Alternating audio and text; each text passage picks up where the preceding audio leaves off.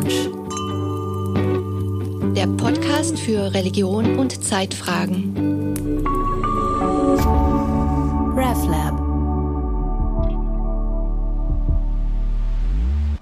Ich begrüße Sie ganz herzlich zur Theo Lounge. Wieder einmal live aus dem Hirschli, dem Studentencafé in der Zürcher Altstadt. Heute zum Thema kann man Glück lernen. Wir denken nach über das Glück vor dem Hintergrund des Krieges und ähm, der ausklingenden Corona-Pandemie. Ich bin Johanna Di Blasi aus dem RefLab und wir haben heute einen prominenten Gast, nämlich Ariadne von Schirach. Hallo Ariadne, schön, dass du da bist. Hallo, schön, dass ihr da seid. Ich hatte selten so ein gut aussehendes Publikum. Ariadne von Schirach braucht man eigentlich gar nicht vorzustellen. Sie hat sich einen Namen gemacht als Philosophin und Autorin und hat eine Reihe von Büchern geschrieben, unter anderem eine Trilogie des modernen Lebens, also angefangen mit 2007 Tanz um die Lust, wo sie über die Vermarktung des Begehrens nachgedacht hat. 2014 Du sollst nicht funktionieren und schließlich das neueste Buch Die Glücksversuche. Und da werden wir heute noch genauer darauf eingehen. Aber 2019 hat sie noch dazwischen geschoben, die psychotische Gesellschaft. Das ist der Abschluss der Trilogie. Ja? Die Glücksversuche sind dann der Versuch, bei uns wieder anzufangen. Und da werden wir sehen, ob das Glück jenseits der Vermarktbarkeit liegt und auch jenseits der Pathologisierung. Hm. Du lebst in Berlin, aber du hast auch, und ich glaube, das wissen wenige, Bezüge zur Schweiz, sehr direkte. Unter anderem dein jüngerer Bruder lebt in Zürich. Er ist auch ein erfolgreicher Autor. Deine Mutter war Schweizerin und du beherrschst etwas, wo ich dich auch ein bisschen beneide, nämlich Schweizerdeutsch. Ja, jetzt muss ich es halt rauslassen, ja. Also, äh, nein, ich, ich, ich bin so, ich habe so eine schöne Zeit in Zürich. Ich bin jedes Mal glücklich, wenn ich in die Schweiz komme. Ähm, ich habe mit meinem Bruder lange Gespräche über ein komisches Schweizerdeutsch geführt und ich weiß jetzt, was das Problem ist. Also ich rede Schweizer Tonfall 8 mit deutscher Grammatik. Das ist barbarisch. Ich habe die ganzen Wörter nicht. Ja? Aber was ich habe, ist sozusagen, es sind viele Erinnerungen an die Summe, da sind wir in der Schweiz gewesen. Und ähm, ich habe mal ganz kurz in Zürich gewohnt, ich glaube so zwei Tage oder so. Und ähm, das ist ja alles schwierig wurde daheim. Und ähm, also für mich ist die Schweiz ein Land, äh, das also mit, mit vielen gute Sache auch verbunden ist. Und ich wollte jetzt, wie mein Bruder ist schon vorausgegangen, aber ich wollte jetzt auch an meiner E-Bürgerung arbeiten. Und der eine oder andere vor, ich will das nicht betreffen, ich brauche so Leumundszeugnis oder so. Aber, ähm, also deshalb freue ich mich immer, wenn ich in Zürich bin, weil das so barbarisch ist mit mir, Schweizerdeutsch, das ist für die Law. Und ähm, kehren vielleicht zurück zu den größeren Fragen. Ja. Also du bist halb Schweizerin ja. und bist glücklich hier zu sein wieder mal. Ja, ich bin glücklich, äh, immer wieder. Das, also ich, es ist so, die Schweiz hat einen tollen Umgang mit der Natur irgendwie, finde ich auch. Und ich, ich liebe die Mikro. Also das ist für mich Glück. Und wenn das irgendwann, irgendwann nicht mehr reicht, dann habe ich das Gefühl, dann reicht nicht mehr viel. Aber wenn ich so in einem Mikro ein bisschen was einkaufen kann zu essen, dann, also das ist schon ziemlich viel Glück. Es gibt schon bessere Sachen auch, aber nicht so viel. Wir haben vor neun Tagen einen roten Glücksfaden abgesprochen, wie wir das Gespräch lenken wollen. Und jetzt, neun Tage später, hat sich doch einiges verändert. Also wir erleben so etwas wie eine Zeitenwende. Und mir ist ein Refrain eines Wiener Liedes in den Sinn gekommen, das ich sehr mag. Und zwar wird da das Glück mit einem Vogel verglichen. Das Glück ist ein Vogel, es ist schwer zwanger, aber fortgeflogen ist gleich. Und mir scheint in meiner jetzigen, also mit bisherigen Lebenszeit, mir scheint, das Glück war noch nie so zerbrechlich wie gerade jetzt in Europa. Teilst du diesen Eindruck, Ariadne? Es war noch nie so zerbrechlich, aber es war auch noch nie so sichtbar. Ja. Natürlich habe ich, wie ja, wahrscheinlich auch alle, die letzten Tage damit verbracht, über den Krieg zu reden. Also einfach darüber, dass das passiert und jeden Tag bin ich aufs Neue erstaunt, dass es immer noch passiert. Und wahrscheinlich wird er gleich in Kiew einmarschieren und es passiert einfach. Und es bricht mir das Herz, wie, wie allen Leuten, ich, mit denen ich gesprochen habe. Aber es gibt da diese Verbindung zwischen all den Problemen, die wir gerade haben, weil das Buch ist ja lange vor dem Krieg geschrieben worden. Das fängt mit der Frage an, wie wir in Zeiten wie diesen, also wo wir den Klimawandel haben, wo wir die Erde zerstören, wie wir ein massenhaftes Tiersterben haben, wie es das noch nie gab, wo wir sozusagen auch in den Gesellschaften ein seltsames Unglück haben, wie wir das eigentlich überhaupt nach Glück streben dürfen. Ist das nicht frivol? Ja? Wenn die, die Erde stirbt und wir wollen jetzt glücklich sein, das ist doch idiotisch. Und ich denke, es gibt ganz starke Verbindungen zwischen der Frage, wie wir leben wollen und was uns wirklich wichtig ist und dem Weg, mit diesen Krisen umzugehen. Weil was wirklich glücklich macht, ich lasse jetzt gleich mal diese Katze aus dem Sack, ja, es kann mal eine Riesenuntersuchung ähm, von der Harvard University. Die haben gleich zwei Studien gemacht, die äh, Grant Study und die Gluck Study. Wir sind zu dem gleichen Ergebnis gekommen. Was uns wirklich glücklich macht, ist nicht äh, Status, nicht Besitz und nicht Selbstverwirklichung. Für jemanden wie mich eine etwas seltsame Nachricht. Und, ähm, sondern tiefe und echte soziale Beziehungen tiefe und echte Beziehungen zu anderen Menschen. Und ich glaube, das kann man auch ausweiten. Also tiefe und echte Beziehungen auch zu Landschaften, zu Orten, zu, zu also eine, eine Art von, von Verwurzelung und, und zu jemandem gehören. Und ich glaube, dass uns diese schlimmen Krisen daran erinnern, weil die Beziehungen, die kosten nichts, die kosten Zeit, ja? aber sie kosten kein Geld. Und es es ist eine andere Weise zu leben, die auch in diesen Antworten steckt, was uns glücklich macht. Deshalb ist die Frage echt nicht trivial. Jetzt kommt der letzte Schlenker. Was zeigen uns diese Dinge? Was hat uns Corona gelehrt? Also echt, dass das eine ist, okay, es ist schön, ein schönes Zuhause zu haben und wir haben wirklich an die gedacht, die keines haben. Das haben wir auch gelernt. Und das Zweite ist, es waren schon die sozialen Beziehungen. Also das war meine erste Angst war doch, wisst ihr noch, damals, also nicht, danach waren wir uns wieder überdrüssig, aber das würde jetzt zu weiterführen, ja. Aber, aber so, ähm, am Anfang war es wirklich, oh Gott, wie geht's meinen lieben Menschen, ja. Und das Zweite, sozusagen, der Krieg erinnert uns daran, was sozusagen, was wir eigentlich zu verteidigen haben, ja, wo, worum es geht. Und, und da habe ich mich, dann habe ich doch einen patriotischen Moment mit der Schweiz gehabt. Ich mir dachte, Gott sei Dank habt ihr nicht die Gelder fließen lassen. Ja? Also dass mal ganz Europa aufsteht und die Leute, die auch neutral sind und einfach sagen, das geht so nicht, wir wollen so nicht leben. Dass kein Glück in dieser Gewalt liegt. Ja? Das, das erfüllt mich wieder mit Hoffnung. Also gerade ist es sehr eine Kippfigur. Würdest du nicht auch sagen? Also dass wir so, es gibt ganz viel Schlimmes, weißt du, aber es gibt auch ganz viel Hoffnung und irgendwie Solidarität. Ich würde gerne noch mal bei deinem ersten Satz äh, bleiben des Buches. Äh, dürfen wir in Zeiten wie diesen überhaupt nach Glück streben. Also das ist die Frage nach der Legitimität des individuellen Glücksstrebens.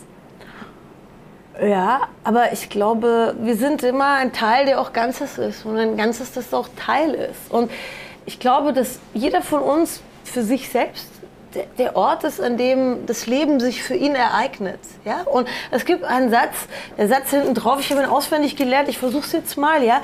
Also, ähm, wenn wir das Lebendige in uns selbst achten, ja, haben wir auch einen Sinn für das Lebendige in uns herum. Also selbst in der Bibel steht ja, du sollst deinen Nachbarn lieben wie dich selbst, dann musst du erstmal dich selbst lieben. Ja? Also das geht nicht zum Nach, sondern du, du, du hast den Respekt vor dem Leben in dir selbst und dadurch auch um deine Umgebung. Wenn wir uns mit dem Leben verbunden fühlen auf diese Weise, dann sind wir weniger verführt, es zu konsumieren oder zu auszubeuten oder zu missachten. Ja? Und wenn wir weniger abgelenkt sind von dem Konsum, von der Ausbeutung, von der Missachtung, haben wir mehr Zeit für das, was uns wirklich glücklich macht, nämlich Naturerfahrungen, menschliche Beziehungen und inneres Wachstum. Und das kostet alles kein Geld und dafür müssen keine Produkte äh, gemacht werden und das ist dann auch wieder gut fürs Klima. Also ich, ich glaube, dass wir uns immer in diese Bewegung zwischen uns selbst und der Gesellschaft befinden. Aber sozusagen zu sagen, jetzt musst du ja, also du, du darfst nicht glücklich sein wollen. Für mich ist das Glück, das sage ich als letztes, vielleicht auch der Schlüssel. Das Glück, um das es geht, ist eigentlich der Sinn. Ja? Es ist eigentlich ein sinnvolles Leben zu leben. Und das hat immer was auch mit den anderen zu tun. Und das andere Glück ist ja nicht, dass du in der Wohnung sitzt mit den vielen Paketen und ein volles Bankkonto hast. Das ist ja echt für Anfänger auch mittlerweile sehr viel damit verkauft wird. Aber du spürst bestimmt auch dieses Unwohlsein, dass jetzt diese diese krisenhaften oder wie soll man sagen, katastrophischen Ereignisse einem nicht mehr so glücklich sein lässt wie vielleicht davor. Also mhm. wir haben ja, wir kennen sowas wie Privilegienschuld. Also wir wissen, uns hier geht es wunderbar. In anderen Weltteilen sind äh, die Menschen ja viel stärker und viel länger und dauerhafter mit Kriegssituationen konfrontiert. dann die Klimaschuld, also wo wir, wir merken, der Lebensstil, den wir führen, ist auf Kosten der Natur.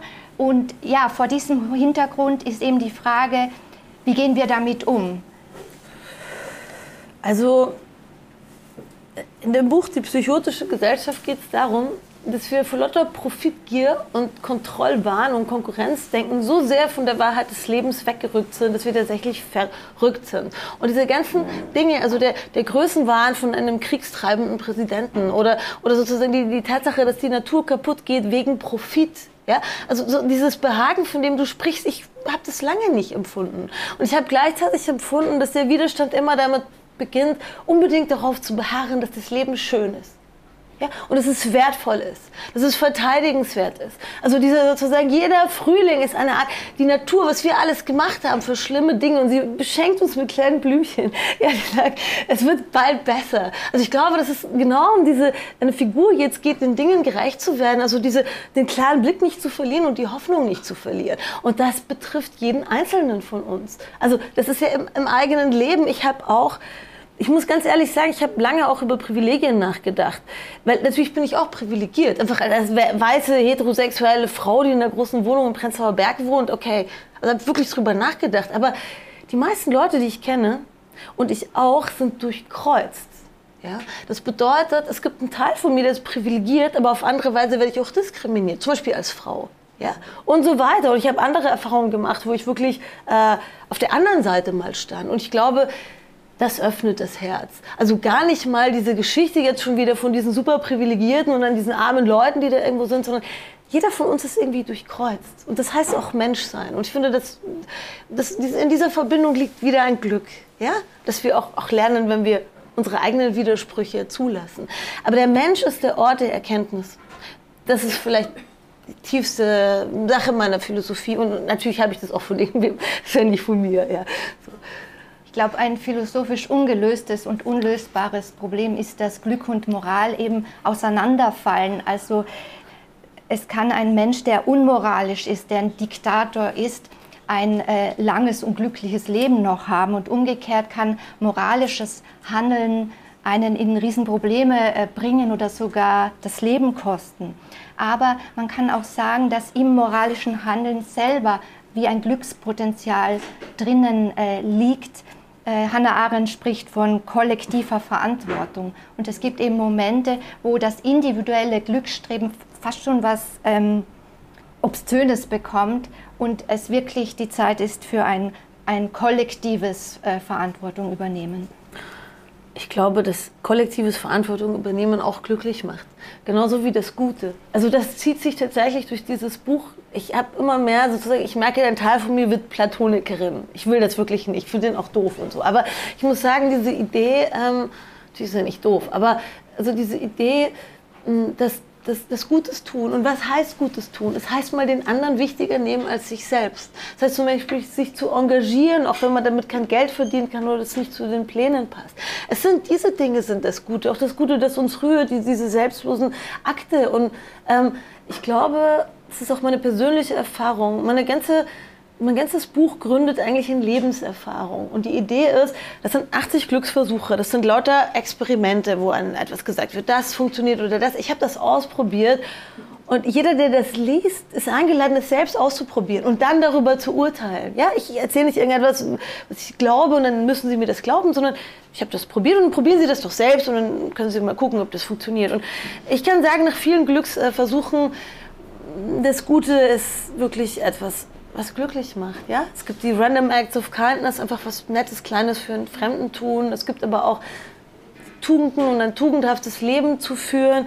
Glück ist immer so eine Spannung aus Selbstannahme. Also ich glaube, ich werde gefräßig sein bis ans Ende meines Lebens. Ich habe es wirklich versucht. Ich will auch schon den Glücksversuchen, die waren ja ganz früh mal geschrieben.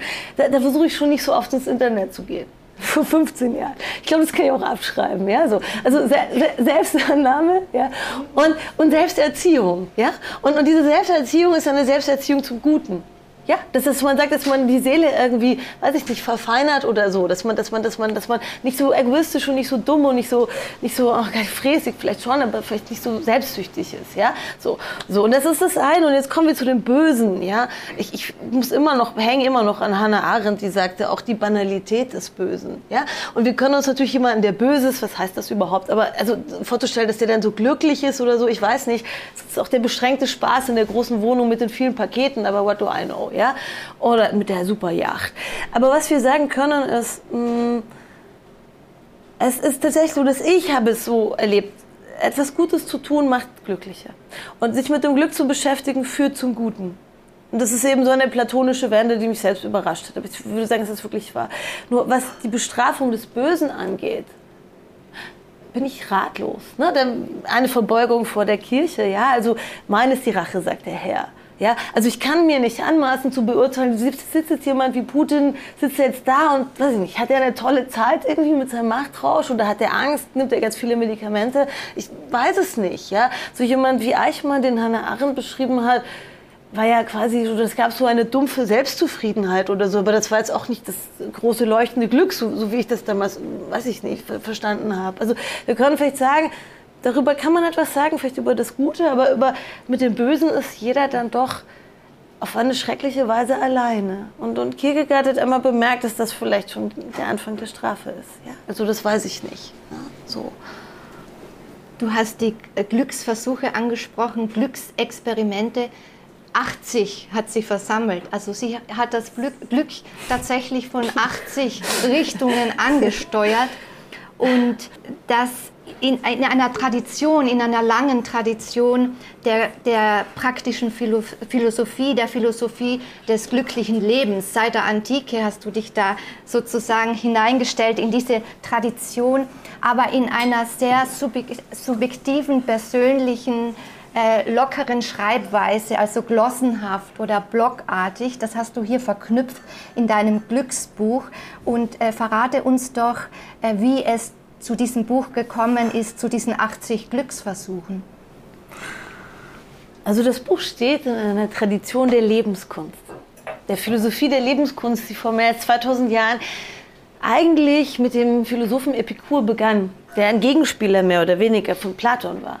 Und da ging es eigentlich darum, dass die Philosophie dazu dient, eine Orientierung zu geben, wie man gut lebt. Und so eine Erfahrung wie, dass wenn man sich bemüht, man irgendwann wirklich versucht, ein besserer Mensch zu werden. Ja, einfach auch, weil es irgendwie besser ist. So. Ähm, das gehört zu den Dingen, die schon seit 2000 Jahren gewusst werden. Die, die Philosophie der Lebenskunst ist eine persönliche Philosophie und der größte Unterschied zur theoretischen Philosophie besteht darin, dass wenn du so theoretische Sachen machst, dann liest du irgendwelche Texte, dann gehst du nach Hause, trinkst ein Bier, bist wieder Horst oder Petra oder wer auch immer. Ja? Und Philosophie der Lebenskunst soll eigentlich die Philosophie des, äh, die Person des Philosophen oder der Philosophin formen. Das ist eine Lebensweise und hört nicht auf, mit diesen Dingen, die, die, immer ähnlich sind. Und du versuchst dich selbst zu beobachten, du versuchst dich nicht anzulügen, du versuchst dich an Dingen zu orientieren, die dir Halt geben und die dir wohltun. Und das ist so in diesen Glücksversuchen auch drin. Und ähm, ist die Philosophie der Lebenskunst, da gibt es einen Moment, und das ist auch ein spirituelles Moment, mm, du begreifst dich als Übende und als Scheiternde. Also niemand, der sich ernsthaft selbst anschaut, kann sich danach hinstellen und sagen, ich weiß alles und ich mache alles richtig. Ja? Ich weiß nicht, ich habe gestern Abend wieder, ich kann es gar nicht sagen, aber jedenfalls, ähm, also ich, ich will nur sagen, ich habe sozusagen in dieser wirklich aufrichtigen Selbstbeschau hast du diesen irgendwie diesen elitär abgehobenen Standpunkt gar nicht, ja, aber du hast immer ein Gefühl für deine eigenen Fehler, ja. Und ich finde, da, da, dadurch entspringt Solidarität und das macht auch irgendwie glücklich, ja. Jetzt kommen wir mal zurück zum Buch, weil ich war nämlich etwas unglücklich gewesen.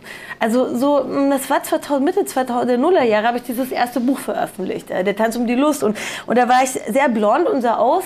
Ich habe gerade das Buch überarbeitet. Das kommt am 14. April raus. Ist so schön geworden. I'm proud. Ja.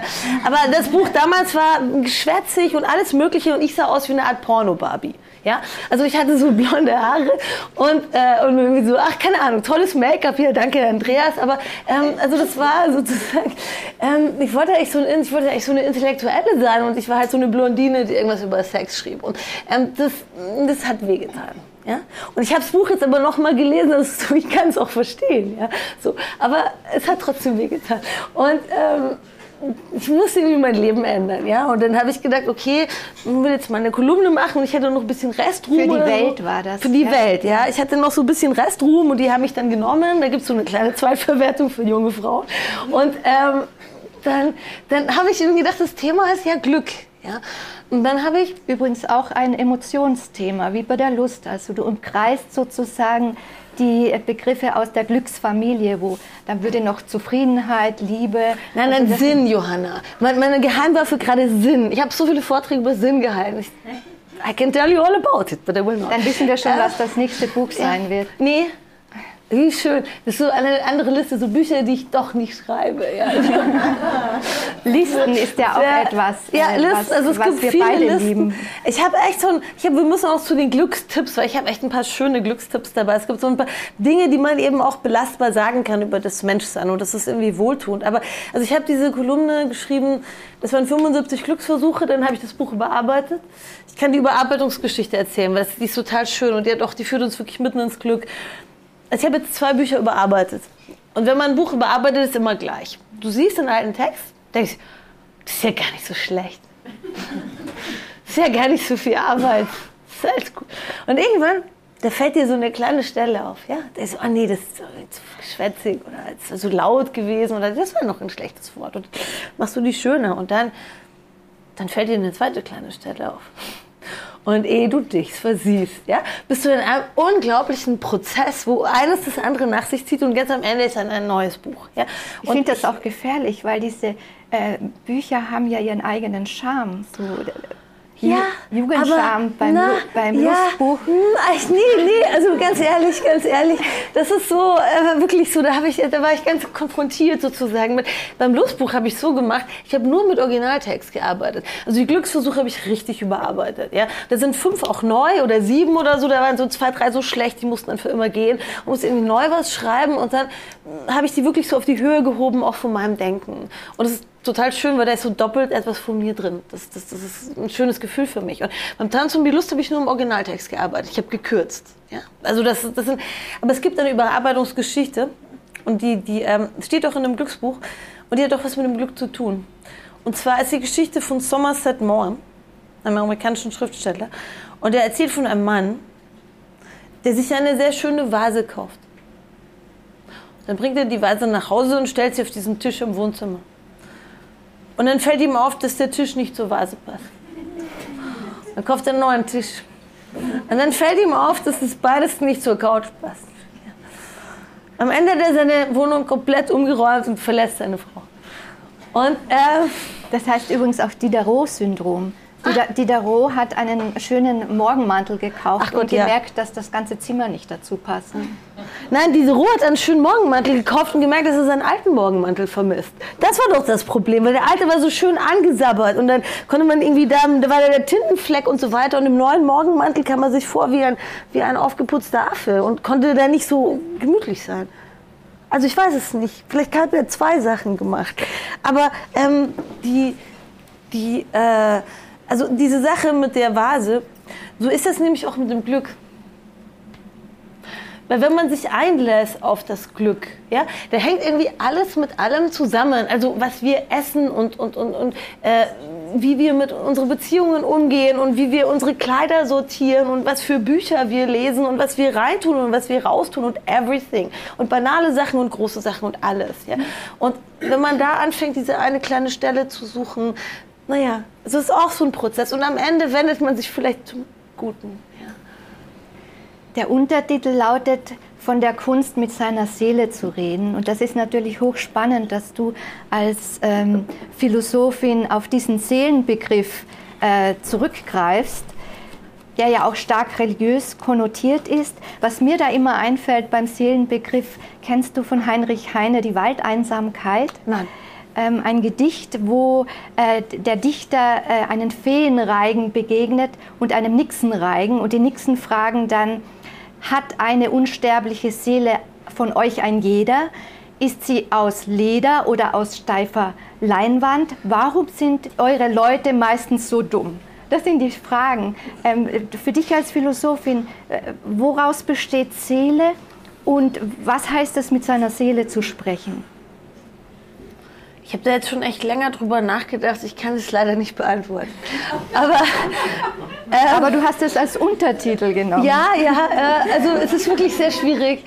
Na, ich habe wirklich, das kam hier aus Zürich, den Auftrag gehabt, mal so ein bisschen die, über die Seele zu sprechen. Und ich merke, ich habe echt keine Ahnung.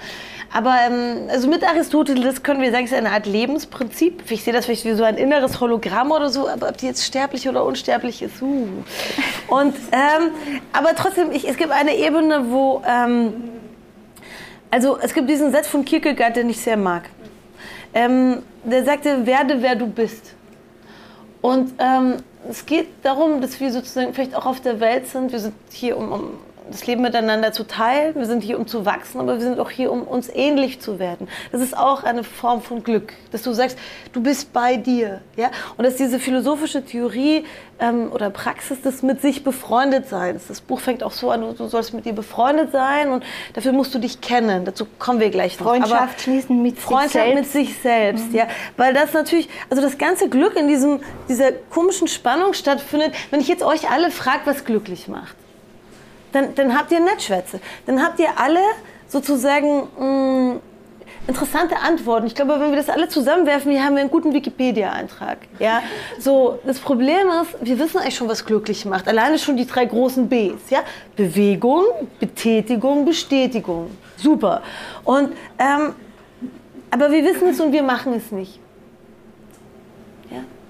Das ist so Ich glaube, ich kenne die kürzeste Definition von Glück. Ja. Was würdest du sagen? Und zwar eine Bekannte von mir, die aus Mazedonien stammt, geflüchtet ist und heute in der Schweiz lebt. Ich bin immer wieder erschüttert, wenn ich mir vor Augen führe, sie ist Ende 20.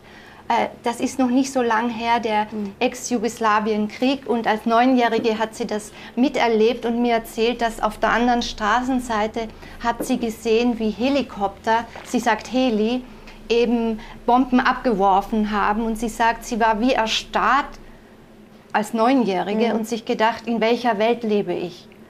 Und ihre Glücksdefinition, also sie ist einer der abgeklärtesten Menschen, dem ich in meinem Leben bisher begegnet bin und zu, zugleich eine der achtsamsten. Und sie sagt, Glück, atmen. Mhm. Glück ist atmen.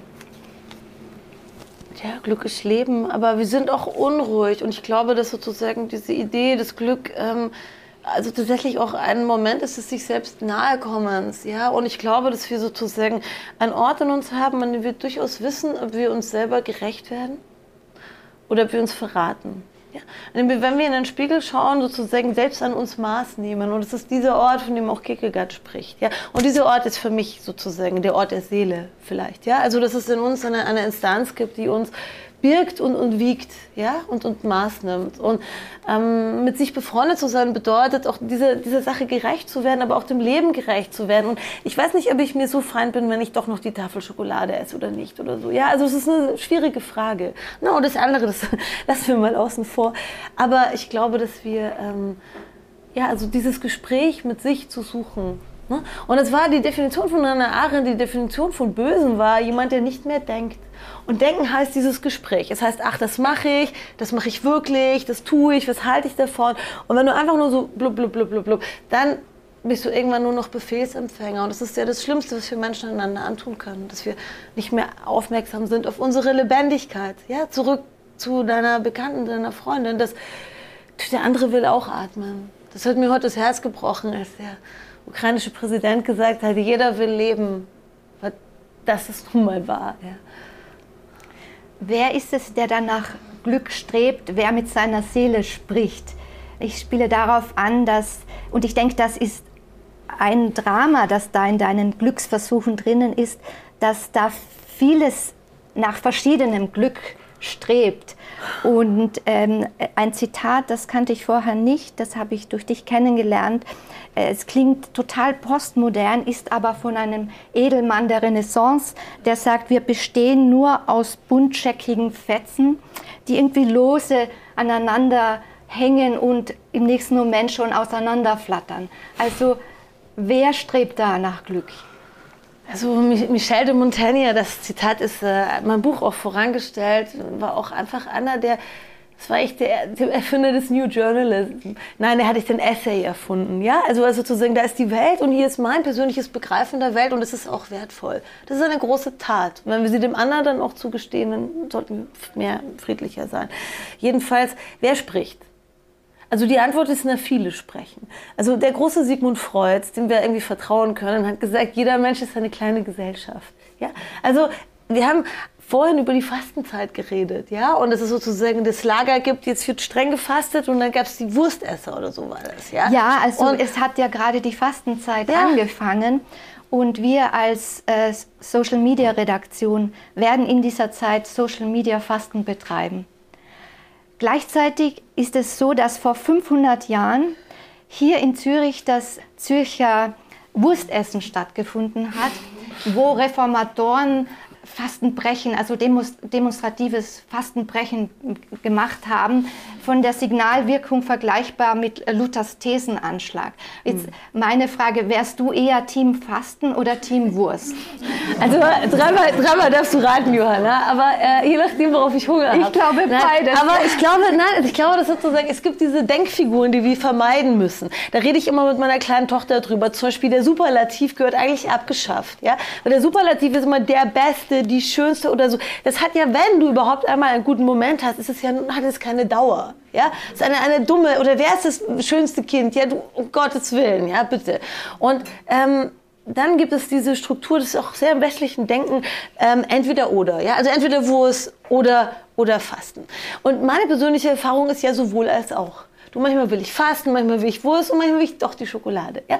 Und da sind wir schon wieder bei den Stimmen. Ja, wir haben das sozusagen, wenn ich in mich reinhöre, was ich jetzt tun will, dann, dann melden sich nicht nur einer. Das ist genau diese falsche Eindeutigkeit, die auch Social Media suggeriert oder so. Also wir das auch immer genau wüssten, was wir wollen. Was ist das für eine? Wir wissen es irgendwie nicht. Ist auch eine schöne Kolumne. Jedenfalls.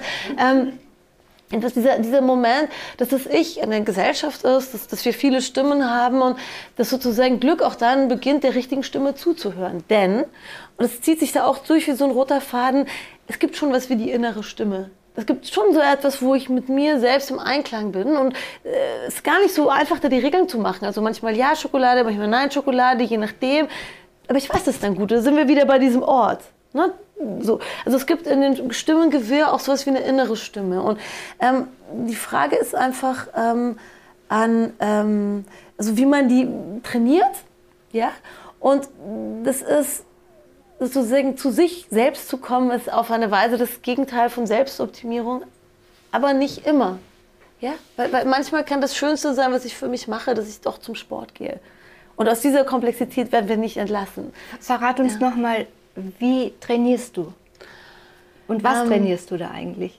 Es ist sozusagen, das bedeutet, mit sich selbst Freundschaft zu schließen. Also die erste, der erste Schritt ist, endlich komme ich zu meiner Lieblingsliste. Also es gibt in diesem Buch viele Listen, ja, und viele Tipps, die auch etwas damit zu tun haben. Zum Beispiel, also ich möchte das noch sagen, sonst vergesse ich das, den besten Glückstipp, okay?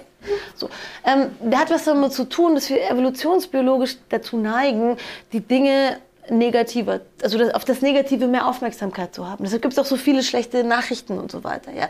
Wir sind so bestimmt immer das Schlechte zu sehen. Deshalb ist Dankbarkeit die beste Glücksstrategie von allen. Ja? Es ist immer alles gleichzeitig. Da ist der dreckige Boden, hier ist nicht so dreckig, ja, aber da oben sind die Sterne und unser Leben wird davon abhängig, wie, wohin wir gucken. Ja? Auf das Gute oder auf das Schlechte, auch jetzt in einem Krieg. Ja? Wir sind diese wirklich Grauen und, das, das, und dann sehen wir Menschen, die füreinander einstehen und sich füreinander engagieren. Wohin gucken wir? Wo ist unser, sozusagen, woran halten wir fest? Und ähm, na, dazu gehört auch, dass man dazu neigt, die Tage auch immer so schlecht. Also der Tag war jetzt irgendwie, man sieht immer nur das Schlechte. Und abends ein Glückstagebuch. Drei Sachen, die am Tag gut sind. Das hilft, das verändert die Perspektive. Und dann gibt es noch was. Hast ähm, du den wichtigsten Glücks Glückstipp schon gesagt? Ja, die Dankbarkeit. Das ist wirklich, das ist auch fast religiös, sehr spirituell immer die Dankbarkeit. Und ähm, dann gibt es noch eine Sache, die ich euch erzählen wollte, die Rotation der Genüsse. Weil ich war zum Beispiel einmal eine Woche lang jeden Tag im teuren Restaurant für mich, ich habe nicht so viel Geld und äh, kenne es auch zu Hause nicht, war das ein Wahnsinn, ja. Das ging mir auf die Nerven.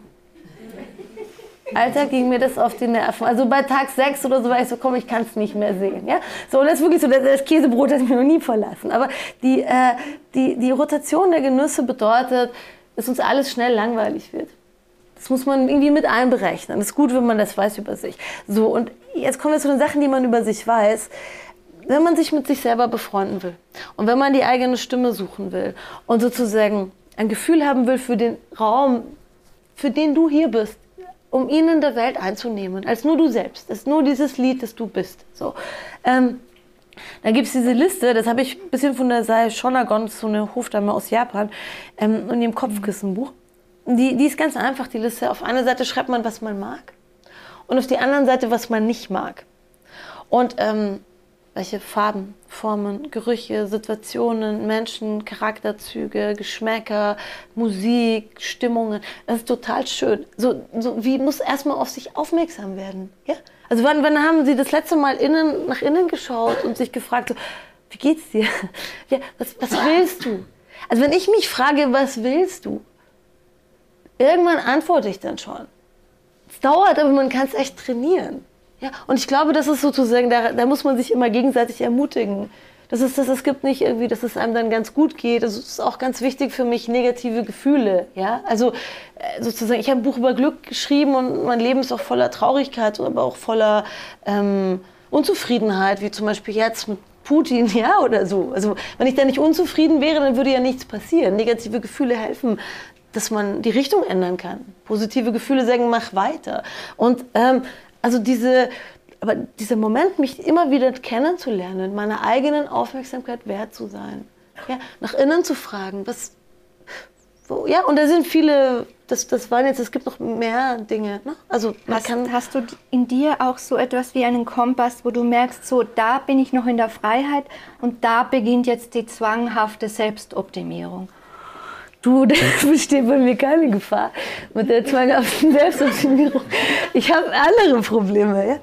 aber nicht. Das, das, das, ist wirklich, wirklich, also das ist ja auch der Anfang, ist du kenne deine Probleme, ja? So, also es gibt, ich kenne Leute, die dann zum Beispiel, also die haben Unterschiede, also wirklich, wir haben, das ist auch, auch total schön. Wir haben alle dieses Problem, wir wissen, was wir tun sollen, aber wir machen es nicht. Wir haben echt unterschiedliche Probleme und, und also ich habe leider Gottes muss ich jetzt auch mal das auch trauriges Ergebnis einer schwierigen Kindheit, aber so, ich habe äh, hab nicht so, so gute, es gibt Leute, die haben so gute Wächter.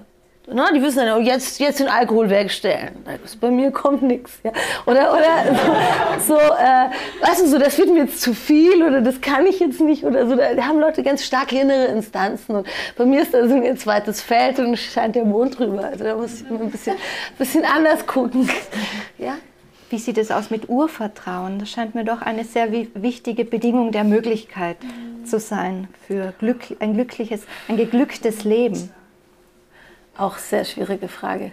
Also erstens, die Forschung sagt, es gibt so Glücksniveaus. Ja? Also, dass man sagt, äh, jeder von uns hat wie so eine bestimmte Temperatur oder so. Und da gehst du immer wieder dahin zurück. Und ich habe zum Beispiel das Glück, ich habe eine relativ, ich habe echt eine fröhliche Natur. Wie so Bibi Langstrumpf, weißt du, so, ui.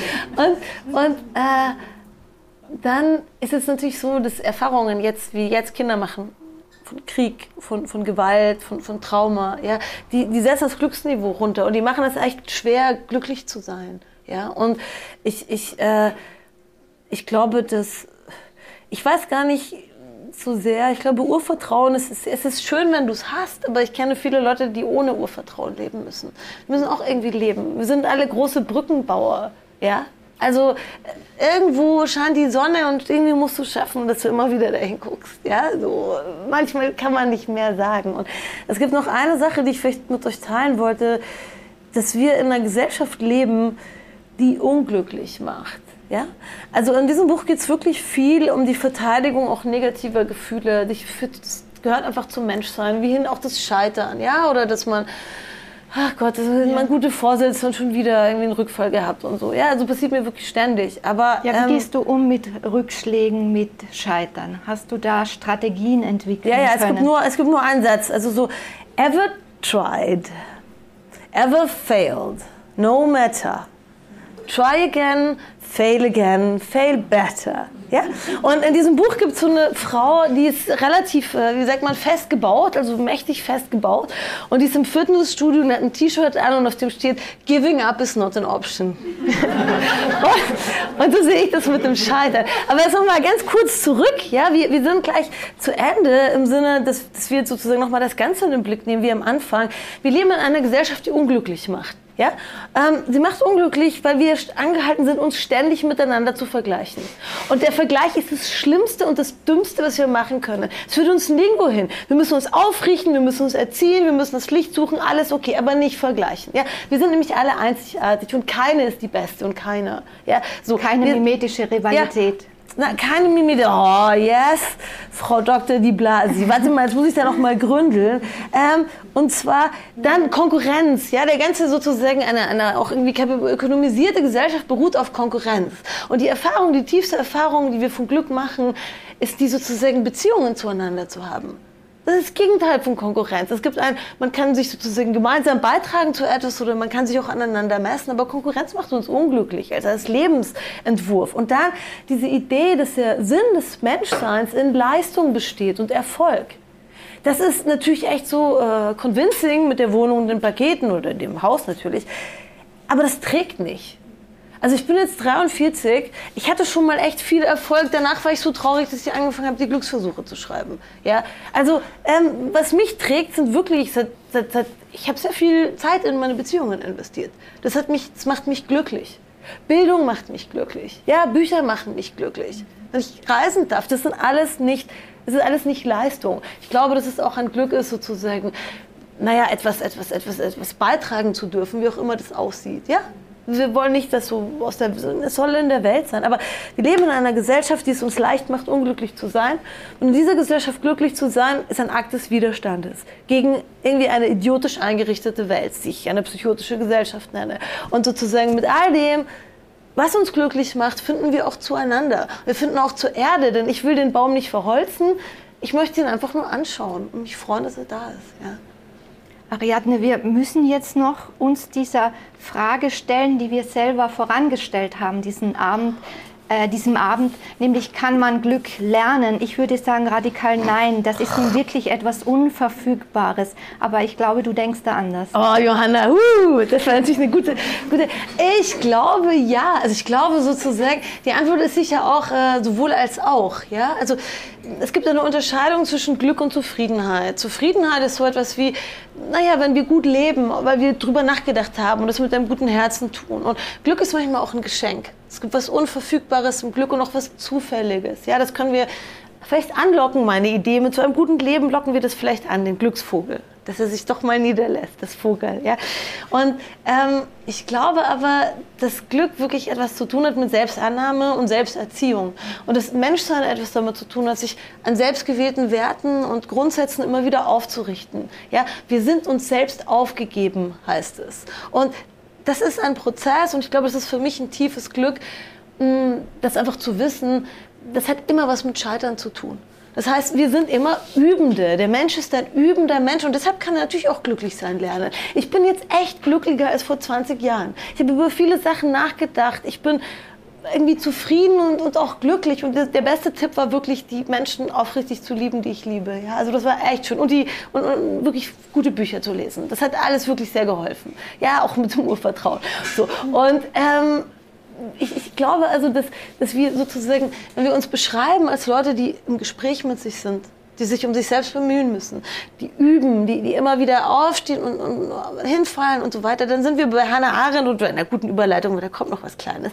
Ähm, also die sagte so, wir können immer neu anfangen, weil wir Anfänge sind, sagt Hannah Arendt. Ja, das ist doch so schön. Jeder neue Morgen ist sozusagen, ja, wir haben so blöde Sprüche darüber schon gehört, aber es ist aufrichtig wahr. Es ist ein Moment, sich irgendwie zu erheben, in dieser Großzügigkeit und dieser Strenge, die wir brauchen, um bei uns zu bleiben. Ja. Du hast sehr elegant zur Erneuerung hin moderiert. Das ist der, der letzte Beitrag in dem Buch und er beginnt mit den Worten einatmen, ausatmen. Da schließen wir noch einmal an der Mazedonierin an. Und ich bedanke mich schon einmal ganz herzlich. Es ist ein großes Glück gewesen, dass wir über das Glück sprechen konnten. Und du hast versprochen, uns zum Abschluss das Erneuerungsexperiment vorzutragen. Oder das Nachdenken. Ja, ich darf mich auch herzlich bedanken beim RefLab und bei dir und bei dem ganzen Angenehmen hier und bei meinem lieben Publikum. Ja. Und jetzt lese ich euch noch das, das letzte Kapitel vor. Erneuerung. Und immer ist ein Zitat vorangestellt. Das Werk der Zeit muss aufgehoben werden, der morgendliche Augenblick, der der Schöpfung voranging, wiedergewonnen werden. Mircea Eliade. Einatmen, ausatmen. Die Zeit verrinnt. Alles Lebende erblüht, duftet, vergeht. Es regiert der zweite Hauptsatz der Thermodynamik. Das Universum tendiert zu fortschreitender Unordnung. Und nichts kann diesen unaufhaltsamen Auflösungsprozess widerstehen. Auch wir nicht. Und doch geht jeden Morgen die Sonne auf. Trägt jede neue Blüte die Frische des ganzen Lebens in sich, schläft die Welt jeden Winter, um jeden Frühling wieder zum Leben zu erwachen. Das ist der Beat des Seins. Unablässiger Verfall und stete Erneuerung. Wie alles Lebendige nicken auch wir Menschen in diesem Takt. Einatmen, ausatmen, wieder einatmen. An den Verfall muss mich niemand erinnern, der bringt sich schon selbst ins Gedächtnis und mit ihm die ganze hässliche Bande. Leid, Krankheit, Schmerz, Monotonie, Resignation, Verzweiflung. Es ist doch unerträglich, das eigene Leben, den eigenen Körper so dahinrutschen zu sehen. Auf dieses allzu vorhersehbare Ende zu, begleitet von Wiederholungen des Immergleichen und dem unaufhaltsamen Vergehen der Zeit.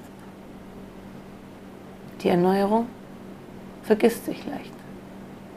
Doch wer glücklich sein will, braucht Rituale des Neubeginns, kleine und große.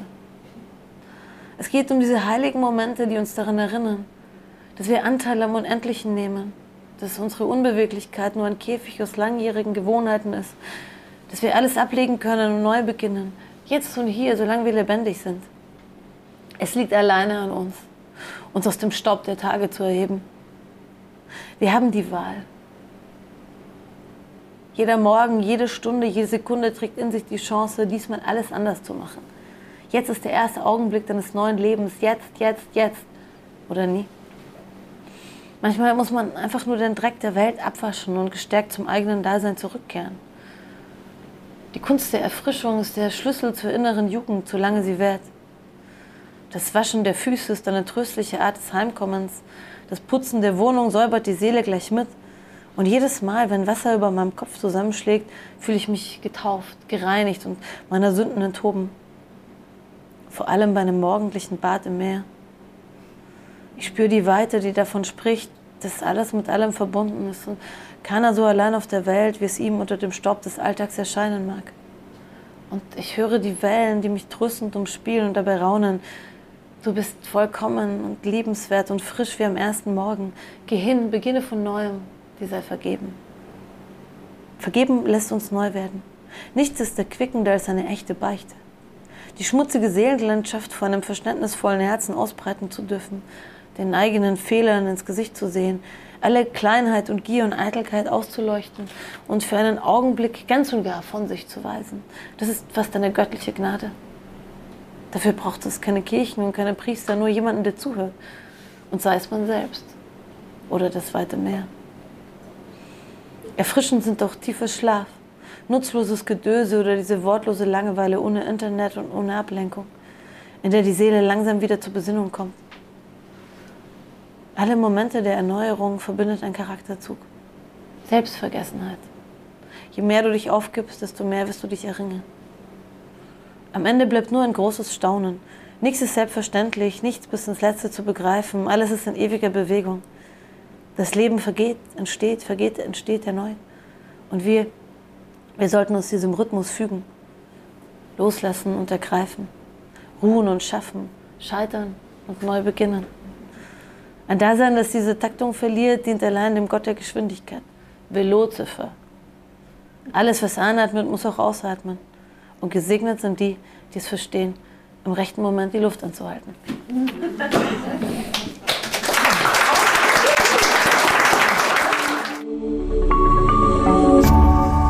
RefLab